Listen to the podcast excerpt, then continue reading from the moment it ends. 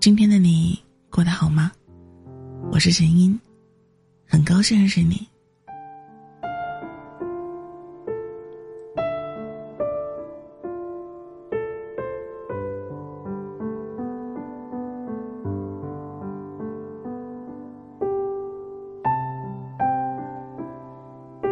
有个姑娘问我，对婚姻失望，过不下去了，怎么办？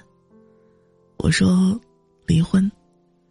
姑娘说：“那不行啊，我都二十七岁了，离了婚也没有那么好找，蹉跎两三年就三十了，更惨，哪有优势跟二十几岁的小姑娘比呀？”我说：“那就凑合过吧。”姑娘说：“我已经过够了这种生活，眼泪也流的差不多了，我不想将就。”我说：“那就好好坐下来，谈谈心。”找找婚姻到底哪里出了问题？姑娘说：“我发现他出轨了，然后我们吵架，他居然打了我。他以前不是这样的，后来这事儿闹得挺大。我说要离婚，他父母也求我，我没忍心。可是日子越过，觉得越窝囊，太累了。我说离婚。”姑娘说：“二十七岁，带着孩子，生活很难的，我读不起了。我还想给孩子一个完整的家。也许等孩子二十几岁了，我会离婚，重新为自己活剩下的日子吧。自己选的婚姻，哪有资格抱怨？你去菜市场，怎么不买腐掉的水果，变味儿的卤肉，不新鲜的蔬菜？”你去某宝购物，怎么不挑偏大的衣服、讨厌的颜色、过时的款式？你去餐厅，讨厌辣，怎么不点酸辣粉儿？讨厌鸡肉，怎么不就点黄焖鸡？其实你不傻，你只是心有不甘。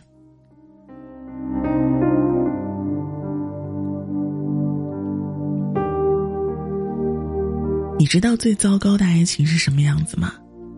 他爱你。却有点坏，如果他坏的彻底，你失望了，就会离开。可惜他不够坏，吵架他顺手打了你，然后哭着跟你道歉，隔天给你买了花儿，你原谅了他。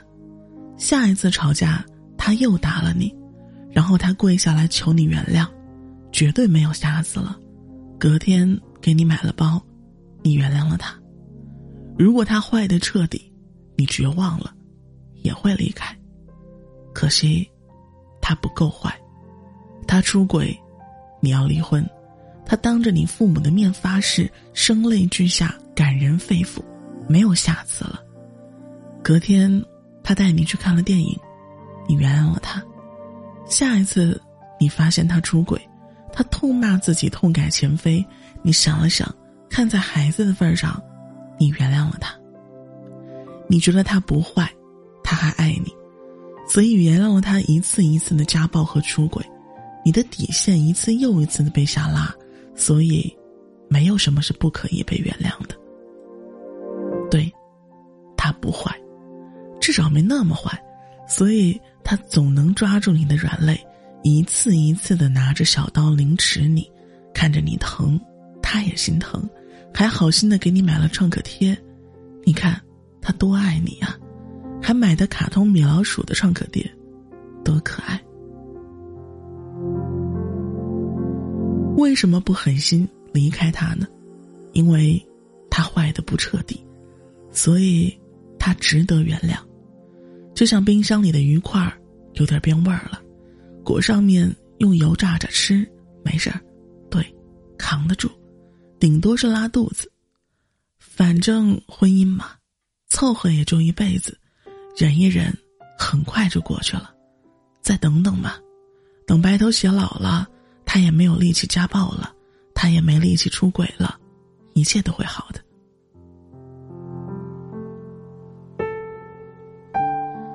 姑娘，老公是自己嫁的，当初你奔着爱情去的，后来呢？一段彼此没有成长的婚姻，就是温水煮青蛙。火烧的越来越猛，青蛙死了，你觉得扔了可惜，于是热油爆炒，郫县豆瓣儿，酱油上色，料酒增香，一大盘流蛙哗啦如锅，噼里啪啦翻炒，盛盘上桌，色泽红亮，细嫩爽滑，麻辣鲜香烫，那叫一个过瘾。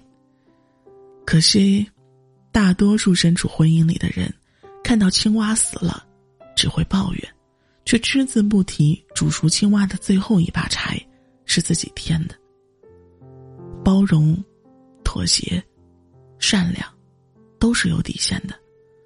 阳台上的花不是一天就旱死的，冰箱里的食物不是一天就变质的，洗衣机里的藏衣服不是一两件就能塞满的。你曾爱的那个人，也是星光璀璨，只是后来，跟生活的讨价还价里，你把爱情当了兑换的优惠券。过不下去的婚姻，真的没救了吗？离不离婚，真的不是最重要的，而是你真的不能再稀里糊涂的活了。